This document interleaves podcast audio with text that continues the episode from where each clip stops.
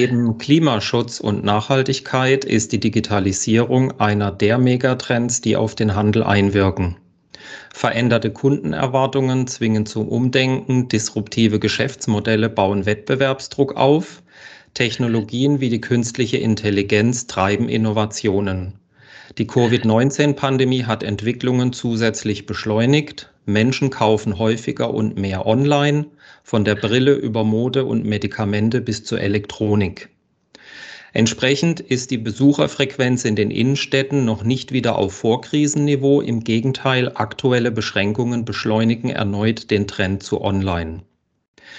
Diese Mischung zwingt den Handel, stationär wie online, sich anzupassen, um wettbewerbsfähig zu bleiben. Dazu müssen Händlerinnen und Händler ihre DNA verändern. Doch was ist eigentlich die DNA eines Unternehmens? Wie lässt sie sich verändern? Und welche Rolle spielt in diesem Zusammenhang die Systemtheorie, kurzum How to E-Commerce? Und damit herzlich willkommen zum heutigen Podcast. Mein Name ist Andreas Heißler. Ich moderiere den Podcast und über How to E-Commerce spreche und diskutiere ich heute zum einen mit Walter Eichhorn. Er ist digitaler Humanist, früherer Unisurf-Kollege, entwirft und realisiert seit über 25 Jahren Lösungen, die Firmen bei der effektiven Nutzung ihrer Kundendaten helfen und beschäftigt sich aktuell vor allem mit den Themen nachhaltiges Marketing, Datenethik, Machine Learning und Gamification. Grüß dich, Walter. Hallo. Und zum Zweiten mit Jürgen Brunner, Senior Account Manager hier bei Unisurf und Branchenexperte für den Handel. Er blickt auf über zehn Jahre Erfahrung in den Bereichen E-Commerce und Datenmanagement-Plattformen für Kunden- und Produktstammdaten zurück. Hallo Jürgen. Hallo zusammen. Ja, schön, dass ihr beide dabei seid.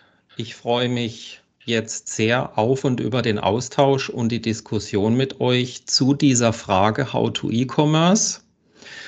Und bevor wir jetzt gleich direkt einsteigen, möchte ich noch mal gern so ein bisschen den Scope abstecken für den heutigen Podcast, denn wir haben, es ist ja in der Anmoderation so ein bisschen angeklungen, zwei Schwerpunkte. Einerseits dieses Thema Systemtheorie, DNA und Veränderung und dann aber auch im zweiten Teil wie sich die Erkenntnisse, die wir daraus gewinnen, auf den Handel und speziell den E-Commerce übertragen lassen. Und jetzt Walter, zum Einstieg mal die erste Frage an dich. Eigentlich sind es ein bisschen gemein, äh, direkt drei Fragen. Du hast ja zum Thema kürzlich ein sehr informatives White Paper geschrieben. Was ist denn die DNA eines Unternehmens? Wie kann ich sie verändern? Und wie spielt die Systemtheorie da hinein? Ja, ähm, sehr gute Fragen. Dieser, dieser Begriff oder diese, diese Metapher, ähm, Unternehmen müssen ihre DNA verändern. Das, das, das hören wir ja sehr oft, äh, gerade auch im, im Zusammenhang mit Digitalisierung. Und ähm, und ich fand es einfach äh, spannend, sich zu überlegen, was heißt das eigentlich konkret und wie kann man diese Metapher, diese, diese Analogie fruchtbar machen, ähm, um Unternehmen zu helfen, sich tatsächlich anzupassen an, an Veränderungen in ihrer Umwelt. Ähm, und der Schlüssel dazu ist eben die äh, Systemtheorie, nämlich dass wir ähm, Unternehmen nicht mehr als, als äh, ja, Maschinen betrachten, als, als ähm, ähm, einfache mechanische Systeme, die aus, aus, aus, aus fixen Komponenten bestehen, ähm, sondern dass wir sie eher als, als ähm, soziale Organismen verstehen, ähm, die sich eben ähnlich wie biologische Organismen ständig neu erfinden, neu reproduzieren müssen, aber im Unterschied zu biologischen Organismen eben ganz andere Möglichkeiten haben, sich zu verändern und sich anzupassen. Und DNA ist dann eben das, was zum einen dafür sorgt, dass ein Unternehmen trotz all dieser Veränderungen immer noch in der Lage ist zu funktionieren. Das heißt, das ist zunächst mal etwas Positives, Stabilisierendes. Aber auf der anderen Seite ähm, wird es dann eben auch ähm, manchmal zum Hindernis für Veränderungen.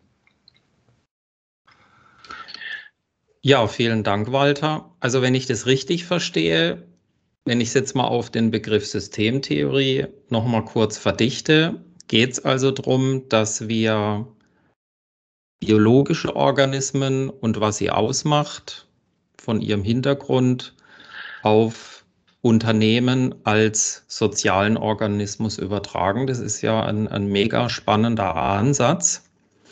Und das werden wir jetzt ja dann auch gleich nochmal weiter vertiefen.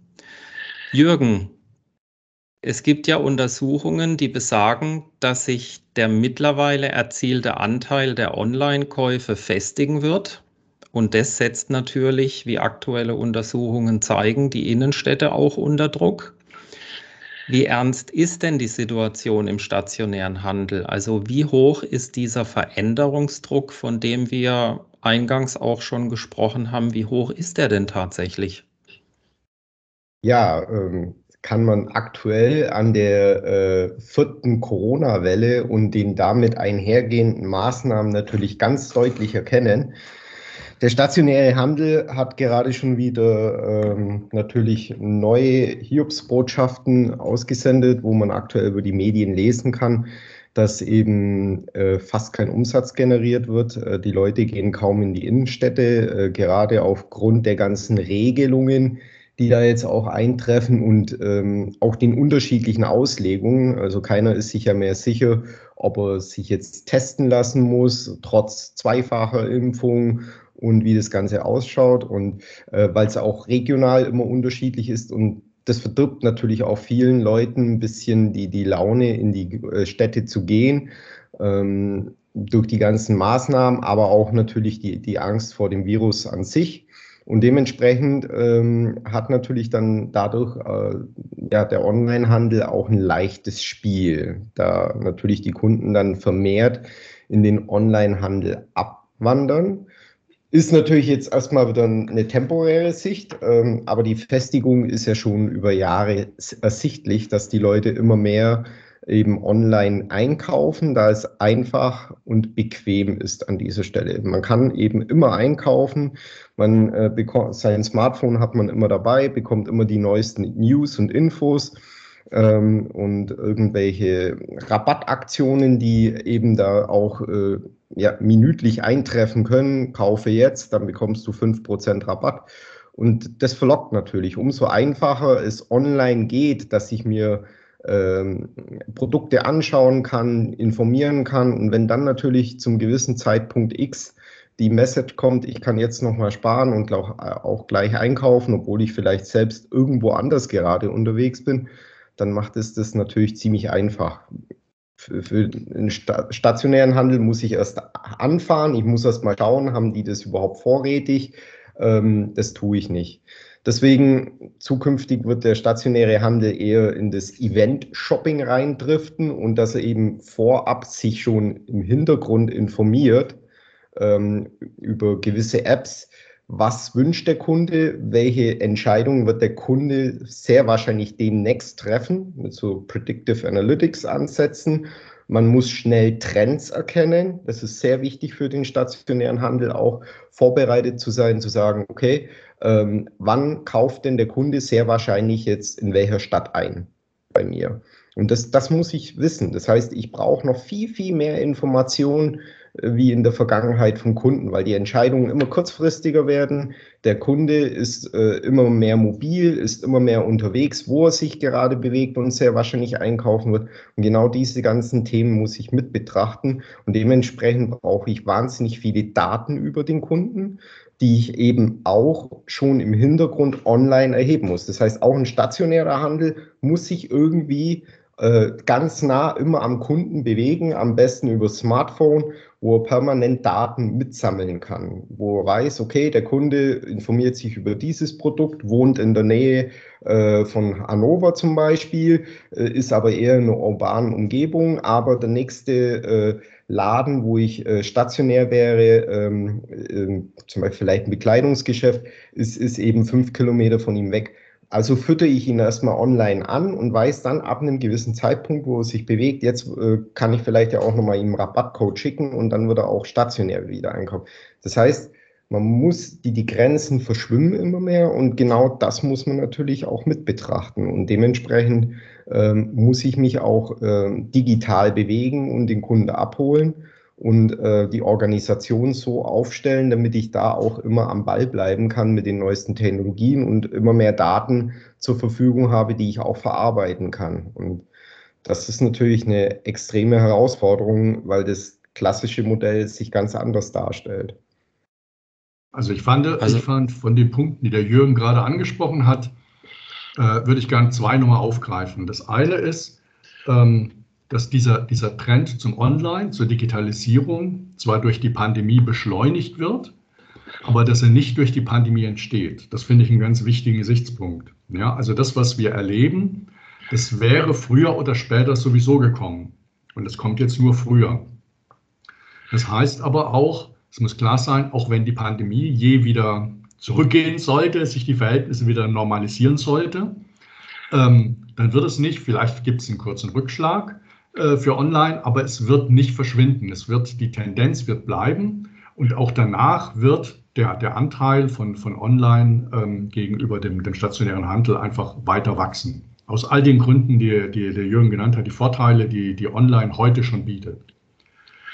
Und der zweite Gesichtspunkt, den ich auch sehr wichtig fand, das ist ähm, dieses Verschwimmen der Grenzen. Ja, also was, was der Jürgen gerade genannt hat, ähm, zum Beispiel der Einsatz von Predictive Analytics im stationären Handel. Das ist ja etwas, was wir traditionell vor allem mit Online verbinden. Dort ist es heute schon normal. Ja, das heißt, wenn ich, wenn ich bei Amazon einkaufe, dann versucht ein Algorithmus zu verstehen von meiner Geschichte her, was, was jetzt mal das nächste Produkt sein wird, was ich kaufen werde. Funktioniert vielleicht nicht immer gut, aber, aber die, die, die, die, die Logik dahinter, die ist schon da. Ähm, Während das halt im stationären Handel bisher eher bei dem Verkäufer lag, das Thema. Der Verkäufer heute aber ja gar nicht mehr diese, diese Geschichte kennt. Ja, das hat sich ja verändert. Früher hat der Verkäufer, früher meine ich vor 20, 30 Jahren, da hatte der Verkäufer das noch sehr weit im Griff, in weiter äh, mich führt, wie er mich informiert, einfach weil er mein Hauptbezug war. Das ist heute nicht mehr der Fall, sondern wie der Jürgen gesagt hat, ich habe mich bereits vorher online kundig gemacht, ich habe mir schon Angebote angeguckt, ich habe mir schon ähm, Erfahrungsberichte von anderen Anwendern ähm, im Internet gesehen. Das heißt, selbst wenn ich dann irgendwann einen Laden betrete, ähm, dann habe ich schon eine ganz andere Vorgeschichte. Und diese Vorgeschichte mit einzubeziehen, das erfordert eben ähnliche Technologien, wie sie im, im, im, im Online, ähm, im E-Commerce eigentlich schon gang und gäbe sind. Ja, vielen Dank, Walter. Da sind wir jetzt ja eigentlich auch schon mitten im ähm, Thema Systemtheorie und auch Veränderung des Handels. Ich habe jetzt nochmal so ein bisschen geguckt, in Wikipedia heißt es ja zu Systemtheorie, die Theorie komplexer Systeme ermöglicht es, Analogien, das haben wir ja auch eingangs schon angerissen, Analogien zwischen biologischen und sozialen Organismen zu entwickeln. Jetzt nochmal an dich, Walter, die Frage, wie genau muss ich mir das denn vorstellen, diese Analogien zu entwickeln, gerade auch ähm, vor dem Hintergrund dessen, was du gerade ausgeführt hast, dass sich ja der Handel von früher bis heute schon deutlich verändert hat? Ja, das sind, das sind zwei Aspekte eigentlich. Ne? Also die, die eine ist, was bedeutet es konkret und die zweite ist, warum macht es Sinn? Äh, vielleicht zum, zum ersten, was bedeutet es konkret? Wenn wir uns anschauen, wie wir in der Vergangenheit ähm, Unternehmen gesehen haben, dann, dann, dann ähm, denken wir sehr stark ähm, in, in Hierarchien. Wir denken sehr stark in linearen Prozessen. Ne? Also jeder, jeder kennt diese, diese Prozess-Design-Tools, ähm, wo eben ein Prozess einen Anfang und ein Ende hat. Ähm, er hat Input, er hat Output. Wir denken in, in linearen Kausalitäten. Das heißt, A verursacht B, B verursacht C, C verursacht D. Ähm, und das erweckt auch den Eindruck, als ob das Ganze eigentlich gut kontrollierbar und steuerbar wäre. Und das hat ähm, in der Vergangenheit ja auch über, über Jahrzehnte sehr gut funktioniert, diese Art zu denken, ähm, stößt aber jetzt einfach an, an Grenzen, weil wir jetzt die Situation haben, dass Veränderungen auf sehr, sehr vielen Ebenen gleichzeitig stattfinden, die sich alle gegenseitig äh, beeinflussen. Ja, also Digitalisierung bedeutet eben nicht nur Einführung von neuen Technologien, sondern eben auch neue Geschäftsmodelle, ähm, Veränderung in der Kommunikation, Veränderung in der Kultur. Ja, also das, was, was früher eigentlich äh, sehr bestimmend war, das Denken in Hierarchien, das reduziert sich sehr stark. Selbst dort, wo Hierarchien noch existieren, werden sie ganz anders gelebt, ganz anders ausgedrückt. Ähm, und diese Veränderungen, die finden im Unternehmen statt und die finden in der Gesellschaft statt. Das heißt auch dort, wo sich finden bei den Kunden statt. Ähm, und auch das beeinflusst sich gegenseitig. Das heißt, wir haben plötzlich sehr verschiedene Bereiche, die sich alle verändern und die Veränderungen beeinflussen sich alle gegenseitig. Und jetzt kommen wir plötzlich an die Situation, dass diese linearen Denkmodelle einfach nicht mehr funktionieren. Und das ist jetzt das Spannende daran, an, an der Systemtheorie, die auch nicht ganz neu ist. Ne? Das ist auch schon äh, äh, viele Jahrzehnte alt. Ähm, aber jetzt gewinnt es nochmal eine ganz neue Aktualität, weil wir in diese Situation hineinkommen, wo uns das, was uns die Systemtheorie eigentlich versucht zu vermitteln, nämlich Prozesse zirkulär zu denken. Ja, in gewisser Weise, ähm, alles, was ich tue, generiert auch ein Feedback, was irgendwie wieder mir, zu mir zurückkommt. Ähm, ich interagiere mit meinen Kunden, Kunden interagieren mit ihrem Umfeld. Diese Interaktion wirkt sich wieder auf mich aus. Dieses, dieses Denken nicht in linearen Abhängigkeiten, sondern in, in, in Kreisläufen. Ähm, das ist jetzt plötzlich etwas, was enorm wertvoll wird, ähm, weil wir mit dem linearen Denken einfach solche, solche Prozesse überhaupt nicht mehr adäquat erfassen können.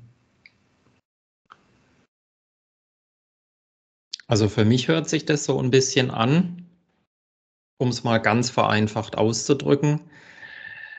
Das, was wir eigentlich so bisher hatten, woran wir uns orientiert haben, das reicht uns jetzt in dieser, ja, wie will ich es nennen, vielschichtigen Situation einfach nicht mehr aus.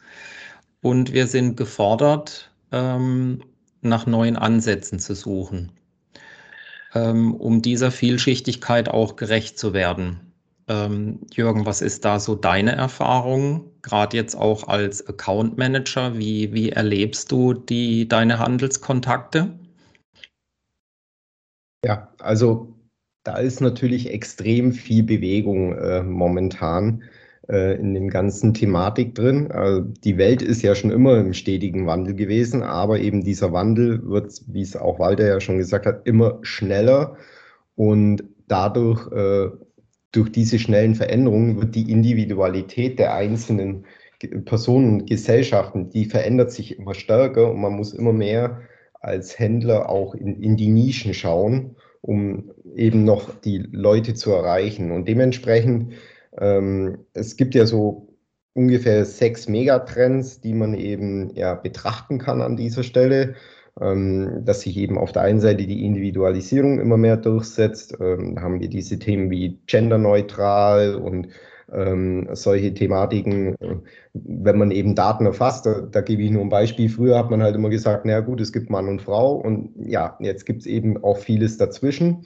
und dementsprechend muss dann ja auch ein Unternehmen wieder darauf reagieren, okay, wie, wie setze ich jetzt meine Produkte an, wenn ich die bewerben will? Wie, wie kann ich denn das ins Verhältnis setzen, wie ich die Menschen noch anspreche? Das muss ich, sollte ich wissen und muss da natürlich auch alle Betrachtungsweisen mit reinziehen. Genauso ein wichtiges Thema ist natürlich, äh, das äh, sieht man ja auch an den Wahlen, dass eben äh, die Menschen immer mehr Nachhaltigkeit haben wollen. Das heißt, sie verkaufen, sie kaufen vermehrt Produkte, wo eben dann auch ähm, ökologisch nachhaltig betrachtet sind und, und hergestellt sind.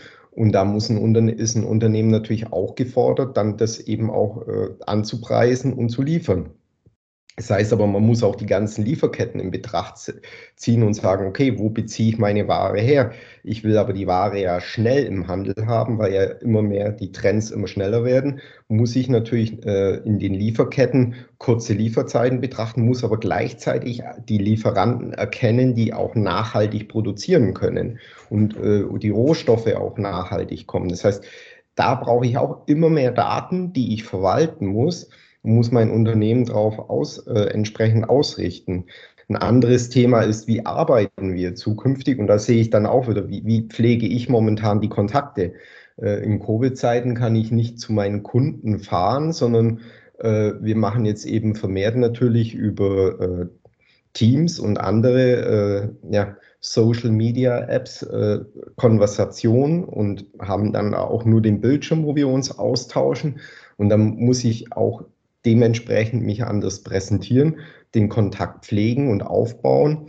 Und das sind auch neue Herausforderungen, wenn man sich nicht direkt sieht. Und ähm, gibt es aber auch natürlich zum Beispiel mit Virtuality neue Möglichkeiten, wo man sich doch wieder zusammensetzen kann. Da geht die Reise hin. Und dementsprechend muss sich da ein Unternehmen auch eben umändern. Das heißt, Organis äh, die Organisation wächst organisch, die Hierarchien werden flacher, man äh, ist immer mehr vernetzt, auch mit anderen Unternehmen zusammen. Man ist mobil, nicht mehr nur äh, an einem Ort. Das heißt, auch die, die Offices verändern sich, die Büros, der Büroalltag verändert sich. Und genau diese Themen spielen alles mit ein und muss natürlich auch von einem Unternehmen mit betrachtet werden. Und das, das ist das Spannende. Das heißt, auf der einen Seite, man muss sich eben technologisch extrem ändern, man muss sich organisatorisch permanent ändern, man muss eben auch äh, oft Lieferanten wechseln, aber auch äh, Partnerschaften wechseln innerhalb der Unternehmen, weil man eben auch gar nicht alles alleine äh, mehr stemmen kann an dieser Stelle. Und über all dem ist natürlich ein permanenter Datenaustausch und Technologieaustausch zum Teil mit vorhanden. Und den muss man betrachten. Und das ist eine riesen Herausforderung für den Handel. Und auch ein spannendes Thema. Also auch weil virtuelle Welten und, und reale Welten immer mehr verschwimmen. Ein, ein Thema ähm, erst gelesen äh, mit NFTs, ähm, zum Beispiel Sandbox werden jetzt Gebäude und Immobilien, aber auch äh, Länder für über zweieinhalb Millionen Euro verkauft. Also da ist gerade ein massives Invest dahinter, wo eben Land gekauft wird äh, in, in, dem, äh, ja, in der virtuellen Welt Sandbox. Und da geht die Reise hin, dass man jetzt natürlich in virtuelle Gegenstände investiert und über NFTs dann die dann natürlich auch zugriffsbereit hat und zu sagen, okay, äh, wir bauen jetzt den virtuellen Handel, also die reale Welt virtuell nach. Und da gibt es dann auch die äh, Applikationen und die Hardware dafür. Naja, also ich würde ähm, das letzte Beispiel vielleicht schon, schon ein bisschen in Frage stellen. Also, also natürlich ist es ein Trend. Die Frage ist nur, ob das ein sehr wünschenswerter Trend ist. Wenn wir ähm, im Prinzip unsere Wirtschaft, wenn wir nicht mehr in der Lage sind, neue Bedürfnisse zu generieren in der realen Welt, äh, Bedürfnisse in der virtuellen Welt generieren, um, um das Geschäftsmodell in irgendeiner Form am, am, am Laufen zu halten, ähm, ohne dass so richtig klar ist, was eigentlich der, der, der, der Nutzen, der Wert für Menschen äh, äh ist, der dabei entsteht. Aber ich würde gerne auf einen anderen Punkt ähm, eingehen, den der Jürgen am Anfang gesagt hat, das ist das Thema Individualisierung. Das erscheint mir ein ganz ganz wichtiger Gesichtspunkt zu sein. Also ich kann mich noch ähm, an Zeiten erinnern, ähm, wo, wo es mit einer gewissen statistischen Wahrscheinlichkeit möglich war, wenn ich wusste, wo du lebst, ähm, wo du geboren bist, wo du lebst, wo du arbeitest, ähm, mit einem, dann konnte ich ziemlich sicher vorhersagen, ähm, äh, was deine religiösen Überzeugungen sind, äh, wo deine, wen du bei Wahlen vermutlich wählst, ähm, und was die Produkte sind, die dich interessieren. Und das ist heute komplett anders. Ja, das ist, äh, ähm, Menschen werden immer individueller. Ähm, diese, diese, diese typischen Klischees äh, äh und Stereotypen, die, die sehr stark prägend waren vor, vor ähm, 40, 50 Jahren, sind es heute eben, sind es heute eben nicht mehr. Und das erfordert auch einen ganz anderen Umgang zwischen, zwischen Unternehmen und ihren, und ihren Kunden. Weil es eben nicht mehr möglich ist, ähm, einfach große Cluster zu bilden, sei es jetzt heute über, über Statistik oder früher eben über, über regionale äh, Zuordnung ähm, und die dann im Wesentlichen gleich zu behandeln, sondern Interaktion mit Kunden muss sehr viel stärker an den individuellen Interessen und Merkmalen dieser Person ausgerichtet sein. Und das eben in einer Zeit, wo wir nicht mehr die Situation haben, dass da ein erfahrener Verkäufer, ein Mensch steht, der in der Lage ist, intuitiv das zu erkennen und entsprechend zu handhaben, sondern das Ganze muss automatisiert über IT-Systeme, über automatisierte Kontaktpunkte ähm, stattfinden. Und das ist, finde ich, ein, ein, ein sehr spannendes Thema, weil es eben auf der einen Seite den Punkt, den Jürgen angesprochen hat, das Thema der Daten natürlich berührt. Welche Daten benötige ich? Wie differenziert muss mein Bild eines möglichen Kunden eigentlich sein, damit ich das tun kann? Aber zum anderen brauche ich auch die, die ähm, IT-Systeme und die, die, die Möglichkeiten, das entsprechend die Interaktion so zu designen, dass es eben nicht mehr ähm, pauschal sich an, an bestimmte Cluster richtet, sondern dass es sehr konkret ist, in der Lage äh, ist, auf die einzelnen Aspekte, die in der Aktion schon deutlich geworden sind, einzugehen und darauf entsprechend auch zu reagieren. Und das sind wir dann eben auch wieder bei der Systemtheorie, nämlich das Denken in, in Feedback. Was teilt mir der Kunde eigentlich alles mit in der Form, wie er mit mir interagiert? Und welche Schlussfolgerungen ziehe ich daraus wiederum und wie spiegele ich das dem Kunden dann entsprechend auch wieder zurück? Also was du ansprichst, Walter, geht ja dann letzten Endes in diesen Bereich systemisches Denken und Handeln rein, wenn ich dich da richtig verstehe, weil es geht ja darum, das ist ja eigentlich die Herausforderung für die Unternehmen im Handel, den Kunden eine übergreifende, konsistente Erfahrung zu, zu ermöglichen. Genau, genau. Darum, darum geht es. Und, und, und, und meine These ist eben, dass das in der heutigen Welt und auch in der zukünftigen Welt, wie der Jürgen sie auch, auch skizziert hat, ähm, nur noch möglich sein wird, wenn, wenn Firmen, wenn Unternehmen in der Lage sind, systemisch zu denken. Das heißt, in, in, in Kreisläufen zu denken, zu verstehen, wie Intervention, Interaktion, die ich selber auslöse, welche weiteren Folgen die haben werden und wie das letztlich auch wieder auf mich, auf, auf mein eigenes Geschäft, auf meine eigenen Erfolge wieder zurückwirkt. Ähm, und in dem Zusammenhang dann auch zu lernen, das gehört für mich da auch dazu, ähm, eben nicht mehr in, in Nullsummenspielen zu denken. Also das, was ich dem Kunden an Geld aus der Tasche ziehe, ist halt sein Verlust, aber mein Gewinn, sondern in, in, in ähm, Win-Win-Situationen zu denken. Ne? Also in der, in, der, in der Spieltheorie, da gibt es zum einen eben Nullsummenspiele, die genauso funktionieren. Was ich gewinne, verliert der andere.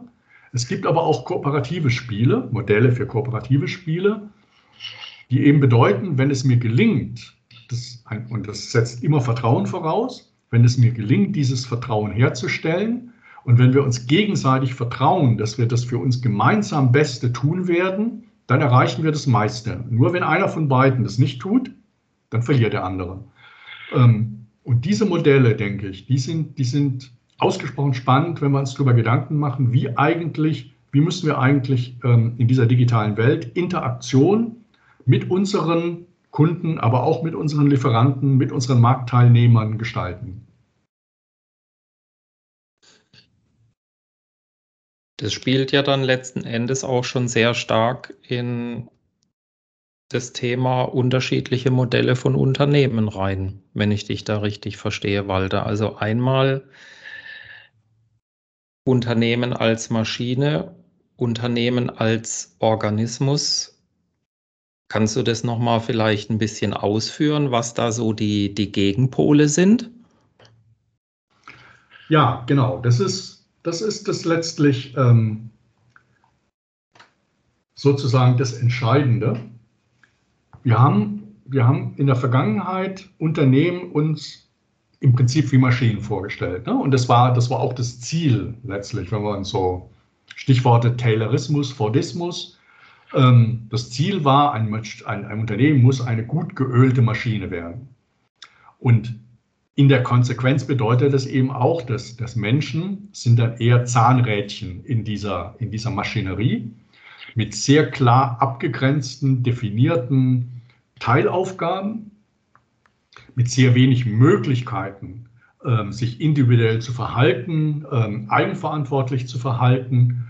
Und, und, und in der Logik bedeutet es eben auch, dass die, die, die, äh, die Summe die, das, was da am Ende rauskommt, ist praktisch die Summe der Teile. ne? weil, weil jeder Teil ähm, im Rahmen dieses übergeordneten Plans funktionieren muss, ähm, kann da im Prinzip auch nicht so etwas wie Synergie entstehen.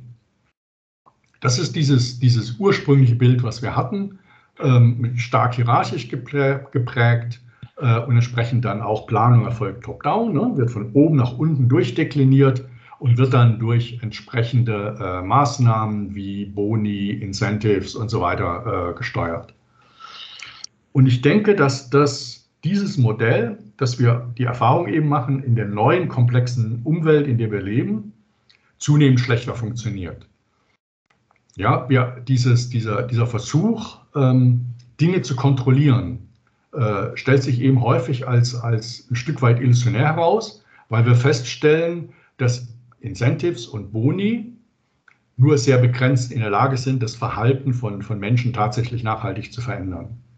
Und das führt uns eben dazu zu sagen, gibt es nicht andere Modelle, die hilfreicher sind in dieser, in dieser Welt, in der wir heute leben, um zu verstehen, wie wir unsere Unternehmen gestalten können. Und da kommt eben diese Idee her, ein Unternehmen als Organismus zu sehen, als etwas Aktives. Und Organismen sind eben, der Jürgen hat es vorhin schon angedeutet, ähm, nicht hierarchisch organisiert, sondern vernetzt. Ne? Also es ist nicht so, dass es im, im, in einem Organismus ein Organ gibt, was die anderen dominiert. In unserer alten Denkweise haben wir immer versucht, dem Gehirn diese Rolle zuzuschreiben, aber wir wissen, dass das nicht der Fall ist, sondern dass alle Bestandteile eines Organismus, miteinander vernetzt sind, sich gegenseitig durch Austausch von, von Botschaften, der Produktion von Hormonen und so weiter, sich gegenseitig beeinflussen.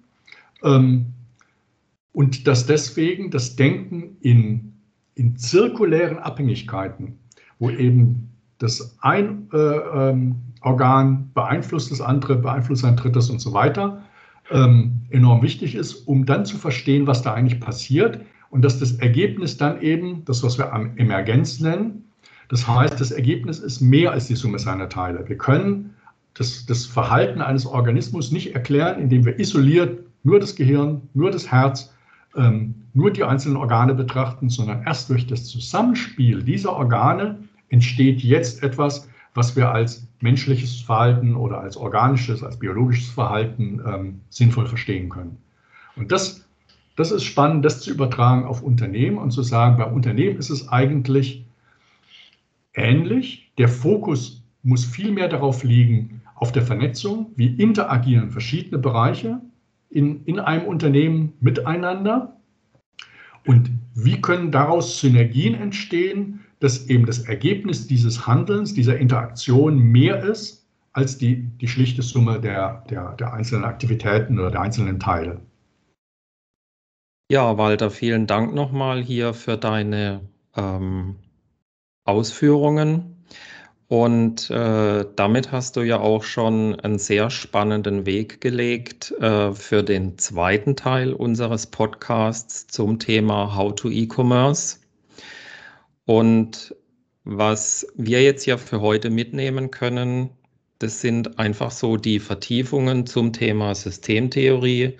Wir haben heute im ersten Teil so ein bisschen gesehen, die Analogie zwischen biologischen und sozialen Organismen, also anders ausgedrückt zwischen Lebewesen und Unternehmen, ähm, dass der Handel, Händlerinnen und Händler gefordert sind, ähm, auch ja, mit vielschichtigen Anforderungen umzugehen und sich von starrem linearen Denken zu verabschieden hin zu einem ganzheitlichen, zirkulären Denken, was sehr viel mehr Flexibilität bringt.